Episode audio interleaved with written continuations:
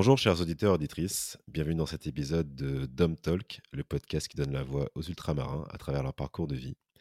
Ici, on discute des problématiques des peuples d'outre-mer, représentés par la Martinique, la Guadeloupe, la Guyane, la Réunion et Mayotte, soit une population de 2,2 millions d'habitants et 3,4% de la population française.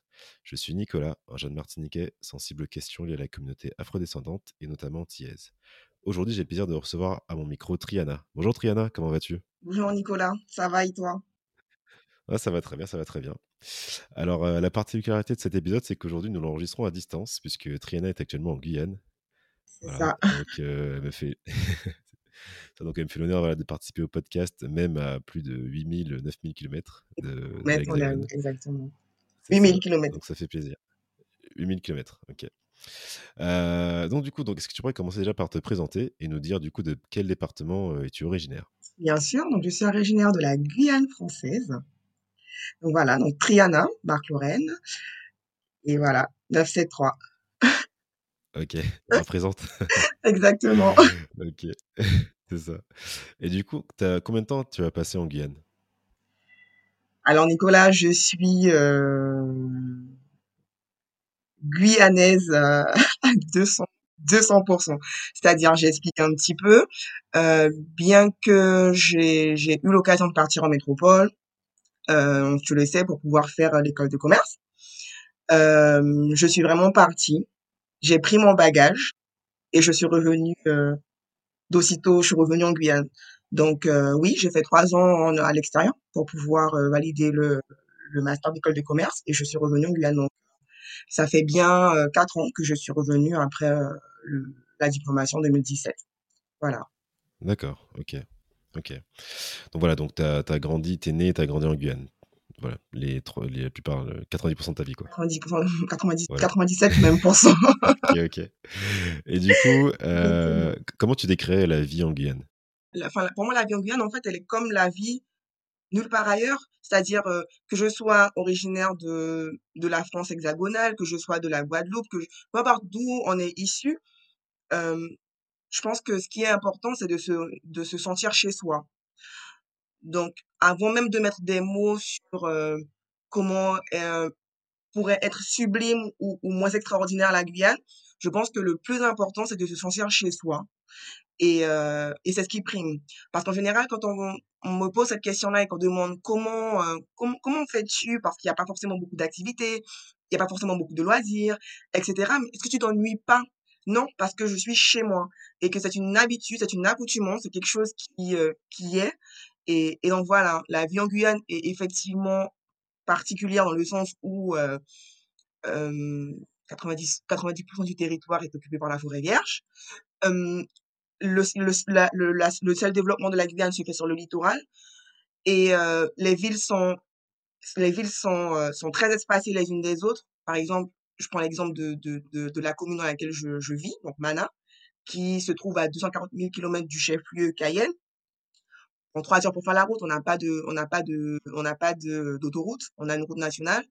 Donc, enfin, c'est sûr que en termes de développement, il n'y a pas grand chose, mais on est, euh, on a nos, nos, propres richesses et on a nos propres accoutumances et c'est ce qui fait que pour moi la Guyane est, est, est, riche. Elle est riche de par sa particularité. Voilà.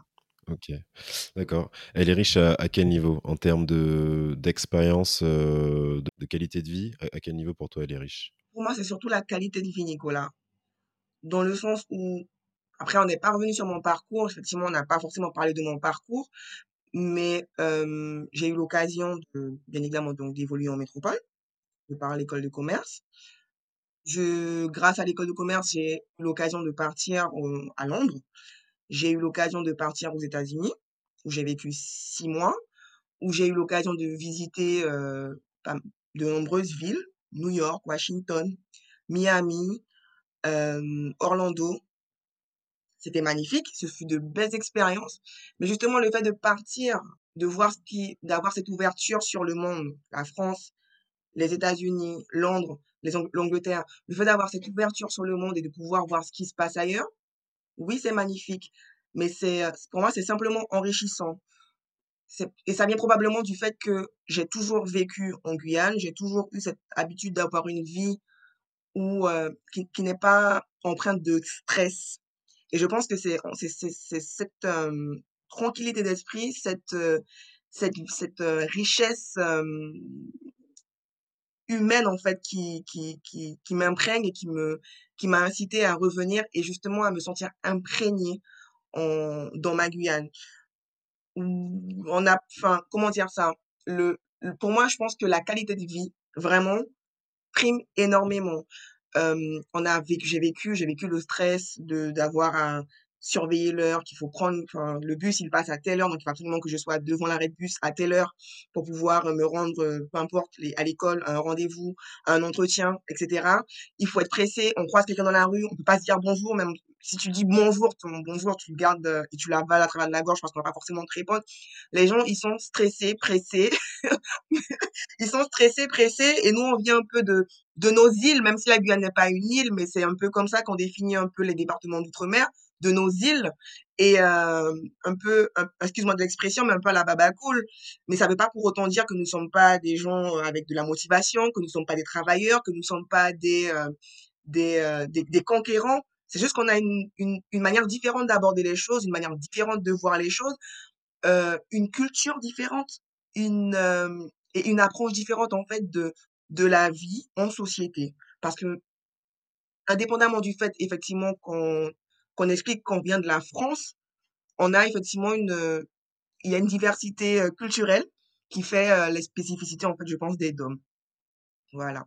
Tu es parti du coup trois ans pour étudier l'Hexagone. Euh, Qu'est-ce que tu retiens le plus de ton arrivée là-bas? Qu'est-ce qui t'a marqué? Qu'est-ce qui t'a vraiment fait un choc, si on peut dire ou voilà? Alors moi, je voudrais revenir, enfin, partir du commencement. Je voudrais quand même, si tu permets, Nicolas, partir du commencement, c'est-à-dire que à la base, j'étais pas forcément partie pour euh, faire mes études en métropole, en hexagone. C'est-à-dire que j'ai commencé, euh, je savais pas après le bac, donc j'ai eu un bac ES. Après le bac, je ne savais pas trop quoi faire, comme la plupart des étudiants d'ailleurs. Euh, j'avais dans mon première, en, premier vœu de partir à l'université pour une licence d'AES. En discutant avec ma, ma, ma, ma tante qui était proviseure de lycée, elle m'a conseillé de faire une prépa littéraire pour me donner le temps effectivement de voir euh, ce qui euh, de me poser un petit peu plus sur mon projet d'avenir parce que le choix d'une d'une filière euh, dans le supérieur marque quand même une entrée dans le monde professionnel et il faut être posé et faire des choix raisonnés, raisonnables. Donc le choix de la prépa littéraire s'est imposé sur deux années. À l'issue de la prépa, effectivement, j'avais plus d'ouverture et la, la, la, présentation de différentes écoles privées m'a m'a m'a comment dire ça m'a mis sur ce choix là en fait de la des, des, écoles euh, des écoles supérieures. Donc à la base je voulais partir sur Saint-Cyr. Donc je n'ai pas eu le, le concours de Saint-Cyr malheureusement. Donc je suis repartie une troisième année sur euh, la prépa littéraire. Et cette fois-ci j'ai fait le choix des écoles de commerce. Donc l'école de commerce Excelia Group donc à l'époque ESC La Rochelle que que j'ai que, que j'ai fait que j'ai fait euh, donc ça veut dire que après trois ans, donc j'ai eu mon bac à 17 ans, 17, 20 ans, donc je suis partie à 20 ans, c'est-à-dire que j'avais déjà un peu plus de maturité, un peu plus de euh, d'ouverture d'esprit. J'ai eu le temps de mûrir un projet. Euh, quand on part à 17 ans, on est toujours quand même assez jeune, on n'est pas encore on n'est pas encore majeur, on, donc voilà, on est toujours sous le joug de, des parents. Donc à 20 ans, je pense qu'on a déjà un peu plus d'ouverture d'esprit, de maturité. Malgré ça, je t'avoue Nicolas que j'ai quand même été euh, face à un, choc culturel. On n'a pas l'impression, on n'a pas idée, on, parce qu'on se dit, ben, la, France hexagonale, on la connaît. On y est déjà parti en vacances pour, pour, les, pour les plus chanceux. Mais c'est vrai que partir deux mois, juillet, août, donc les mois les plus chauds, et partir pour toute une scolarité, c'est pas, je t'avoue que du coup, les, les choses sont différentes. C'est pas la même chose. Déjà, on a effectivement le fait d'être loin de sa famille, donc on a 8000 kilomètres le choix est difficile. On a à assumer un foyer, chose qu'on ne faisait pas parce qu'on a été euh, chez les parents. Enfin, on a, on a plus la possibilité de rentrer chez nous les week-ends, donc on est un petit peu déconcerté quand on voit les les les les les, euh, les, camarades de classe rentrer chez eux le week-end ou pendant les longs les longues vacances de deux semaines. Nous, on n'a pas cette possibilité. Il y a le un peu le choc culturel parce que quand, le veuille ou pas, euh, et, même dans l'Hexagone, je pense qu'il y a cette, euh, ce, ce, ce, marqueur territorial en fait régional qui dit que chaque région a, à son histoire, à son passé et du coup à sa culture. Et c'est vrai que la, la, la présence d'une, langue commune, en fait, nous, nous donne l'impression de, d'appartenir à, un, tout, euh, chose qui reste, qui reste quand même vraie, mais on a notre, on a chacun nos particularités, qui fait que quand on arrive dans un, dans une, dans, en, métropole, qu'on le veuille ou pas, il y a une acculturation à avoir. Il y a ce temps d'adaptation, de par le climat, de par euh, les habitudes euh, sociétales. C'est-à-dire, moi, je prends, si je dois prendre mon exemple, je prends un exemple. Euh, donc, quand on arrive en école de commerce, on a cette, cette particularité d'avoir à intégrer une association en première année. Donc, j'avais, intégré l'association d'étudiants.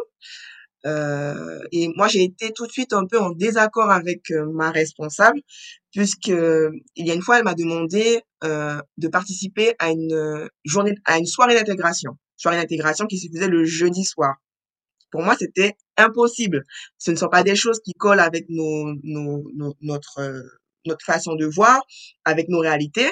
Je sais que le vendredi matin, je dois me réveiller pour aller à l'école. Je sais que moi, je n'ai pas envie de braver le froid parce qu'il fait super froid et que moi, je suis absolument pas habituée au climat. C'est ma première année. Euh, je, n'avais pas cette envie de participer à une, euh, à, la soirée d'intégration. Et j'avoue que ça a froissé, ça a dérangé euh, parce que, euh, enfin, il y a eu, j'ai eu droit, mais oui, mais tout le monde a froid, on, est, on, a froid, tout le monde a froid.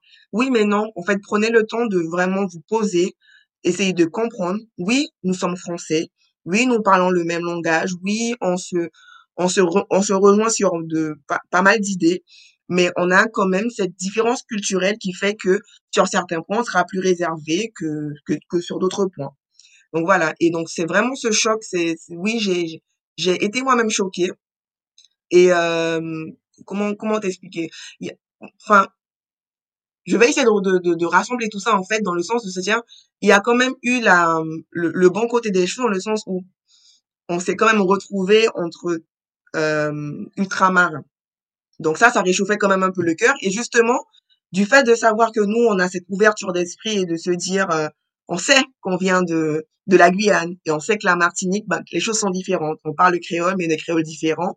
Et euh, ça a été vraiment un enrichissement dans ce dont on, se sent, de se dire qu'on prend le temps de connaître et, euh, et d'apprendre, enfin, d'apprendre les cultures des autres. Et donc, oui, ça a été difficile, mais en même temps, ça a été une, belle expérience de partir et de voir autre chose tu dirais du coup que ces divergences par rapport voilà, avec ta responsable d'association, euh, est-ce que ça t'a créé des difficultés à créer ton cercle social? Ou du coup tu t'es reposé sur les, sur les autres étudiants ultramarins pour pouvoir avoir un cercle social? Comment ça s'est fait pendant ton temps euh, en école? Avec le recul, Nicolas, honnêtement, euh, ça fait, ça fait, allez, il y a 4 ans, 4 ans, donc ça veut dire que ça remonte déjà à 7 ans. c'est vrai que j'aurais pu de moi-même, enfin, tu, me donnes à, faire de l'introspection, à, réfléchir sur la manière dont moi j'ai abordé les choses euh, en tant qu'étudiante. si c'est en Guyane, euh, on est un peu chauvin en Guyane.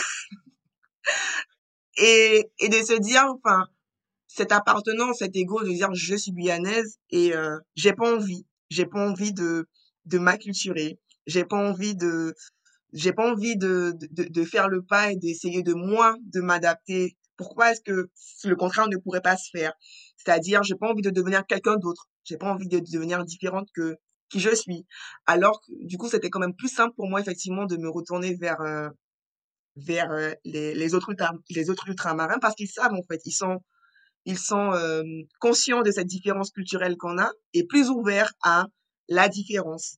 On me demandait pas moi de m'acclimater et de rentrer dans les dans les dans les normes sociaux de la France hexagonale. Donc j'avoue que c'est avec le recul, je, je, je pense que j'aurais pu être un petit peu plus ouverte d'esprit euh, et, et, prendre différemment. Mais, mais j'avoue que oui, ça a été euh, sur le sur l'instant, ça a été ma manière de d'aborder la chose. Pendant le temps de tes études, comment tu as vécu l'éloignement avec euh, la Guyane? Très difficile, Nicolas. Très difficile, euh, si bien que à la, la troisième année, je, je voulais vraiment abandonner. Je voulais abandonner, je, je pleurais, je expliquais à mes parents que je voulais rentrer. Je ne voulais plus rester en métropole et pourtant il me restait six mois. Et, euh, mon, mon, mon père, à son âme, puisqu'il est décédé il n'y a pas très longtemps, mon père m'a, euh, bien évidemment, il se dit que dans la famille, il n'y a pas d'abondance. C'est vrai que c'est difficile, mais dans la vie, tout est difficile et, et il faut s'accrocher. Il faut juste s'accrocher. Donc, si c'est un peu de soleil qui te manque, si tu veux vraiment voir la Guyane, tu as envie de voir ta famille, tes neveux, tes nièces, il n'y a pas de souci, je te paye un billet, tu rentres pour Noël, mais tu repars il te reste six mois, tu vas y aller et tu, tu, tu, vas décrocher ton diplôme et tu rentreras par la suite. Et euh, donc voilà, mais j'avoue que l'éloignement avec la Guyane a été très, très difficile pour moi. Comment tu faisais pour, euh, bon, malgré l'éloignement géographique, pour euh, bah, garder le lien avec ta culture guyanaise et, et voilà, vivre, essayer de vivre un peu mieux cet, cet éloignement? Tu sais, étonnamment, j'ai pas forcément eu besoin de, de rester connecté avec la culture guyanaise. C'est-à-dire que je m'explique, c'est vrai qu'en général, moi-même je le voyais, j'avais des amis martiniquaises, des amis réunionnaises, et leur maman leur faisait des petits paquets, leur, amenait, leur envoyait des, des, des, boissons, des friandises, des fruits, des légumes du pays. Et j'avoue que moi, je suis partie très light avec une petite valise et je, j'expliquais à ma mère que je n'avais pas besoin qu'elle, qu'elle m'envoie des, des denrées de la Guyane. T'as refusé les colis quand même. Non, mais c'est une institution. Dans le sens où je me disais que je suis là-bas. Donc, je n'ai pas, j'ai pas, en fait, j'ai pas de mal à m'acclimater à un lieu de vie, à un environnement. Ça, c'est pas compliqué. C'est-à-dire que ben, je rentrerai en Guyane, je profiterai. Et justement, c'est le manque, c'est le manque qui fait que quand on retrouve ce qu'on a, ce qu'on a laissé pendant si longtemps, c'est ce qui fait que ben, on est content on est content. Donc non, au niveau, euh, au niveau de la, des, des, des habitudes culturelles, j'ai pas, je sais que j'allais revenir. Je sais que j'étais partie pour un, pour un, pour un, un but et que j'allais revenir. Donc, euh, en ce sens, c'est donc. Non, je comprends. Ouais, non, en gros, tu, tu savais que c'était pour une courte période, donc euh, entre guillemets, tu t'es dit, entre, bon, je serre les dents pendant trois ans et après je rentre et voilà, du coup, c'était, c'était plus facile à, à vivre. Exactement. D'accord. C'est exactement ça. Ok. Du coup, ça me donne une, euh, voilà, une perche pour la suite. Même si tu l'as, je pense que tu l'as déjà un peu dit, on le comprend quand, dans, ton, dans ton témoignage. Mais du coup, je veux savoir pourquoi du coup tu as fait le choix de, de revenir en Guyane? Eh ben, dis-toi que en Guyane, on a, on a un vieil adage qui dit euh, la Guyane a la mon nombril planté. Donc, je traduis, c'est euh, littéralement que mon nombril est planté en Guyane. Je m'explique. à l'origine la société guyanaise, en fait, les parents avaient pour habitude de planter le cordon ombilical des enfants sous un arbre, en tout cas dans la terre. Et donc, c'est ce qui marquerait en fait notre, notre, notre ancrage territorial sur, un, enfin, sur un territoire donné. donc, l'expression est restée et ça définit un peu notre appartenance identitaire. Et ça vient aussi du fait de l'éducation que j'ai reçue de par mon, mes parents, mon père, dans le, dans le sens où il disait à graines d'ouric à plein sac d'ouric, qu'une chaîne se compose de, plusieurs maillons. Et pour avoir une chaîne euh, forte et solide comme on est en Guyane avec l'or euh, bien massif, il faut des maillons forts. Et c'est en ce sens que mon objectif a toujours été de, revenir en fait dans mon département et, œuvrer à son, développement à, à mon échelle, Nicolas. Et euh, donc voilà, c'est en ce sens que j'ai euh, je pense que c'est vraiment l'éducation que j'ai reçue qui m'a qui m'a poussé à me dire faut y aller. Euh, tu dois partir pour prendre un bagage pour pouvoir euh, te construire. Mais euh, n'oublie pas que tu dois justement que tu fais quand même partie d'une histoire que tu fais partie d'un d'un que tu as cette appartenance identitaire et culturelle et que tu dois revenir pour pouvoir ben, œuvrer à son développement et son évolution. Voilà. Comment il s'est passé ce retour? euh, au niveau professionnel, personnel, familial, euh, social comment, comment il s'est passé? Honnêtement, ça a été un, retour que j'ai euh, que j'ai accueilli à bras ouverts. J'étais soulagée. J'étais soulagée. D'accord. On t'a retiré une, une, grosse épine du pied, quoi. C'était vraiment. je, je, te promets. En fait, ça fait me limite un peu la fille qui, mon Dieu, mais elle ne peut pas rester loin. C'est un peu ça, en fait. C'est honnêtement, c'est un peu ça. C'est, euh, j'y suis allée. C'est comme si en partant en métropole, j'étais en apnée. Il faut y aller. C'est un, enfin, limite, c'est un combat. Et, et, retourner en Guyane, honnêtement, n'a pas du tout été une difficulté. dans le sens où, euh, même du, sur le point de vue professionnel, donc j'ai, je suis revenue, j'ai fait mon stage cadre en Guyane, donc la, le stage de fin d'année, donc les six mois en Guyane, donc dans une association, puisque enfin j'ai eu je me suis spécialisée en entrepreneuriat, donc en dernière année entrepreneuriat. Donc j'ai travaillé au sein d'une association qui accompagnait des porteurs de projets guyanais à, à monter leur business plan, à, euh, à, à mieux définir leur projet, euh, leur projet de création d'entreprise et euh, pour pouvoir leur, enfin, réaliser des prêts à taux zéro. C'était une association qui faisait euh, des prêts, euh, des, des, en gros, des finances alternatives. Donc, à l'issue de mon stage cadre, on m'a proposé un, un, un, CDI. Donc, je suis partie euh, pour, pour passer les, je suis repartie en métropole pour passer, pour soutenir mon mémoire. Et je suis revenue. Donc, j'ai commencé à travailler, du, enfin, vraiment dans le même, dans, directement j'ai réalisé, enfin, j'ai fait cinq mois dans la structure et je suis repartie, on m'a débauché de mon, de mon ancienne structure. Donc, honnêtement, enfin, au niveau professionnel, euh, c'est vrai qu'on a cette chance-là, en fait. En tout cas, enfin, quand je dis on a cette chance, c'est nous, étudiants qui sommes partis se former, revenir avec un bagage, euh, un bagage. On a cette chance-là de pouvoir, euh, euh, très jeune, très tôt dans notre carrière, pouvoir occuper des postes à responsabilité, puisque ce sont des, on a souvent des profils en fait qui sont très recherchés par les employeurs et qu'ils ne trouvent pas, ils sont désespérés à trouver des profils qui correspondent euh, aux, nôtres. Donc, euh, je t'avoue que j'ai pas eu de, de difficultés euh, particulières au niveau professionnel. Au niveau, au niveau familial, c'est vrai que le retour a été un peu difficile dans le sens où, bah, qu'on le veuille ou pas, on s'habitue à vivre seul, on s'habitue à être seul. Et le retour dans la famille est parfois un petit peu compliqué compliqué oui et non, mais compliqué dans le sens où on doit réapprendre à vivre en communauté, on doit réapprendre à vivre avec les siens et euh, ne plus vivre en recluse tout seul et, euh, et, s'ouvrir aux autres. Euh, le retour au niveau social n'a pas du tout été compliqué puisque on est parti avec les amis un petit peu dans la même période et je pense qu'on avait un petit peu tous justement cette cette éducation où il faut revenir au pays donc on s'est retrouvés donc j'avoue que non le retour n'a pas du tout été compliqué enfin de manière générale je, je l'ai vraiment accueilli à bras ouverts ce retour en Guyane. Justement, tu parlais au niveau familial, ouais, parce que du coup là actuellement tu, tu vis euh, chez ta mère du coup. Donc les choses, enfin quand je suis revenue euh, en, en, en, Guyane, effectivement, je vivais chez mes parents. C'était plus simple. On vient d'arriver, on a, on a une grande famille, une grande maison, donc ça va. Il y a pas de, il y avait pas de difficulté. Aujourd'hui, je vis toujours chez mes parents, mais euh, j'avoue, mes, enfin mes parents ne vivent pas dans la maison. J'ai perdu mon papa il y a pas très longtemps. Ma mère a décidé de partir vivre sur Cayenne. Donc euh, oui, je vis chez mes parents, mais euh, c'est comme si je vivais toute seule euh, dans, dans un appartement que j'avais vraiment indépendance. voilà. J'avais une question, enfin c'était plus par rapport du coup à la problématique du logement. C'est qu'est-ce qui fait que est-ce que du coup les loyers sont chers en Guyane? Qu'est-ce qui fait que du coup t'as enfin t'as pas pu t'as pas pu du coup prendre ton appartement toute seule tout de suite? Non, honnêtement, ça a été un choix parti, un choix personnel. J'aurais très bien pu prendre un appartement et, et partir vivre, de faire de mes propres ailes, mais ça a été vraiment personnel. C'est vrai que c'est euh, c'est pas forcément des euh, c'est pas forcément abordable. Il y a une vraie problématique de logement en Guyane dans le sens où il y en a pas suffisamment non plus pour euh, pour accueillir les, les nouveaux entrants.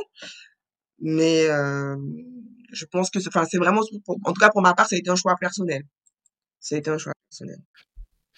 Et euh, cette problématique du logement, est-ce qu'elle est, parce que du coup tu disais que la majorité du territoire de la Guyane est recouverte par la forêt, est-ce que c'est à cause du coup de, bah, cette euh, topographie-là, ou c'est vraiment parce qu'il n'y a pas assez de construction? La Guyane, c'est la Guyane un territoire assez particulier dans le sens où euh, il y a une grande partie du territoire qui qui appartient à la réserve naturelle de l'État, qui n'est pas forcément constructible. Voilà. Mais je pense que la problématique relève plutôt du du manque de construction. Les choses sont, les choses sont en mouvement, c'est-à-dire que il y a de plus en plus de choses qui se font, mais il y a eu un retard, en fait, un décalage entre le moment où il a fallu prendre en main euh, la construction de nouveaux logements et euh, la population grandissante. Donc, euh, les choses l'écart va est amené à se résorber, mais c'est vrai que aujourd'hui, à l'instant T où on parle, il y a cette problématique du logement. Donc que ce soit, enfin pour pouvoir vraiment comprendre la chose, il faudrait vraiment recentrer euh, la Guyane et euh, et pour pouvoir mieux comprendre les problématiques, dans le sens où il n'y a pas, en Guyane il n'y a pas, on n'a pas énormément de villes qui euh, qui sont attractives, attractives dans le sens où qui amène la population et qui amène la population à rester.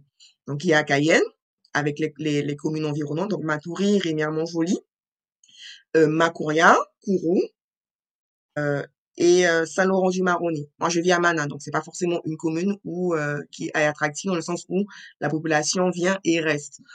Euh, donc, les choses sont plus en mouvement effectivement dans les communes euh, dites attractives. Donc, la, la, parce qu'il y a de plus en plus de populations arrivantes et donc de plus en plus de logements qui sont construits. Mais les, les plus petites communes restent avec ces problématiques-là de où est-ce qu'on loge euh, nos populations qui reviennent et qui viennent et qui, et qui restent. D'accord. Ok. Voilà. D'accord. Ok. Euh, bah écoute, Rihanna, on arrive. Euh, J'ai encore quelques questions pour toi, mais on arrive bientôt Mhm. à la fin de notre échange. Euh, du coup, je voulais savoir, qu'est-ce qui t'a donné envie de participer à ce podcast?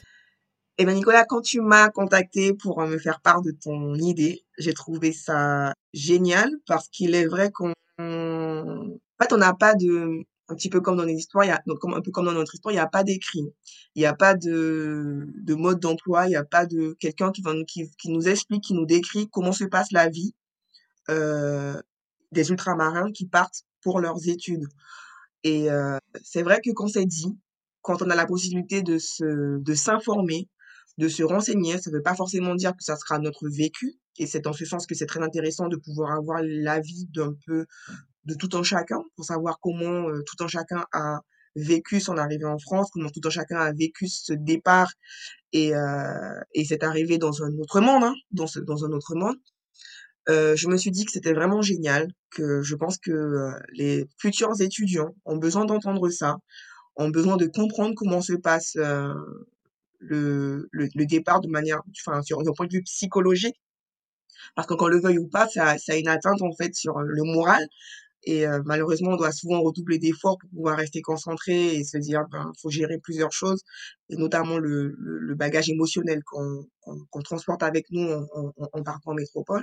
Et ça m'a tenu à cœur en fait de me dire, bon, vraiment, il faut que je participe à ce podcast et il faut que je donne, euh, que je fasse entendre ma voix que, et que je puisse euh, euh, participer en fait à cette euh, à ce bagage, on va dire, euh, euh, ce bagage culturel, ce bagage, euh, cet outil, on va dire ça, cet outil qui permettra à, aux futurs étudiants d'être mieux préparés et euh, pour pouvoir euh, faire face à cette nouvelle vie.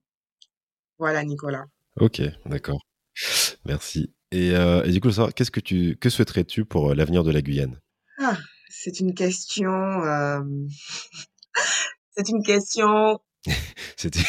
On, on pose trois heures ou euh, Oui, c'est ça en fait. Mais on va essayer de résumer. On va essayer de résumer. Oui. On va essayer de résumer. En fait, c'est une question assez délicate, moi, je pense, dans le sens où, euh, du, du fait, en fait, de- du fait des différentes, enfin, des, des, des nombreuses problématiques que l'on rencontre en Guyane, juste que se traites-tu pour la Guyane, je pourrais répondre, hein, en disant que j'aimerais que la Guyane puisse se développer, que j'aimerais, mais ça serait utopique dans le sens où, pour pouvoir comprendre, il faudrait exposer les différentes problématiques qu'il faudra, qu'il faudrait résoudre pour pouvoir permettre à la Guyane de pouvoir espérer se développer. Donc, euh, moi, ce que je souhaiterais, mm, ben, de manière utopique, je le dirais quand même de manière utopique, ça serait que justement que chaque Guyanais ait cette conscience-là, cette, euh, cette, euh, ce marquage culturel ou plutôt cette, comment dire, justement cette, ce, petit truc d'éducation que m'a laissé mon, mon, mon papa, de se dire en fait que c'est justement le c'est chaque maillon de la chaîne qui va faire la chaîne qui va qui va qui va concevoir une chaîne forte. C'est c'est j'aimerais que justement chaque Guyanais ait conscience de ça et qu'il qu'il qu'il prenne enfin conscience que c'est en se mettant ensemble en ayant un, en ayant en ayant conscience d'un d'un combat collectif d'une prise de conscience collective qu'on arrivera à quelque chose. C'est c'est ce que je souhaiterais pour la Guyane. Voilà. D'accord, ok. Et euh, bon, tu as peut-être répondu un petit peu à la question, mais ce sera ma dernière question du coup. Euh, si tu avais un message à, faire passer aux Guyanais, euh, ce serait lequel serait-il? Ça serait ça Mon frère Clémenceau, prends conscience Beta et puis Doubout.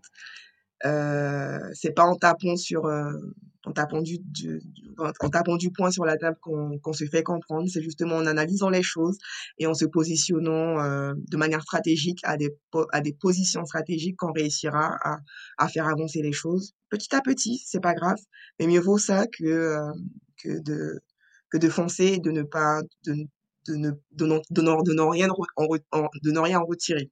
Voilà. Ok, d'accord. Bah, bah écoute, je te remercie beaucoup pour ce beau témoignage. Je trouve qu'il est. C'est moi qui te remercie, Nicolas. Merci. Et, euh, parce que je trouve qu'il est très, il est très fort et très, très puissant et voilà, je, ça, ça j'avoue, ça, ouais, ça, ça me touche. J'avoue, ça, oui, je, parce que je me retrouve dans ce que tu dis. Après, je t'avoue que le temps était un peu court, donc j'ai essayé de faire. Moi, je suis une pipelette, hein, donc j'ai essayé de faire un peu, j'ai essayé de faire condenser. Donc, j'espère en tout cas que j'ai pu apporter euh, suffisamment de, de, de, de, poids, en tout cas que mes, que mes propos ont eu du poids et du sens et que ça permettra effectivement euh, de, servir à, comme je disais, aux, étudiants ou même de toutes les manières aux autres, à toutes les personnes qui souhaitent découvrir les ultramarins et ce qu'on ce qu'on ce qu'on vit euh, de par notre notre départ sur la métropole. Exactement. Bah, c'est totalement l'objectif de ce podcast, c'est du coup voilà créer créer des débats au sein de nos communautés, euh, partager voilà l'information entre nous et aussi un aspect pédagogique sur toutes les personnes qui sont curieuses de nos parcours, qui ne connaissent pas ou qui veulent en savoir plus qu'elle découvre un peu voilà qui nous sommes et ce par quoi nous ce, que nous traversons. Euh, voilà. Ben, en tout cas, voilà, je tiens à te remercier, Triana. Très beau projet, Nicolas. Merci beaucoup. Je, tiens à te remercier pour ta participation à Dumb Talk. Euh, chers auditeurs et auditrices, je vous remercie d'avoir écouté cet épisode. Je vous invite à retrouver du coup euh, nos épisodes sur toutes les plateformes d'écoute, donc Apple Podcast, Deezer et Spotify. N'hésitez pas à laisser des commentaires et le noter 5 étoiles. Je vous dis à bientôt Bon courage, un lot de soleil et plisphos.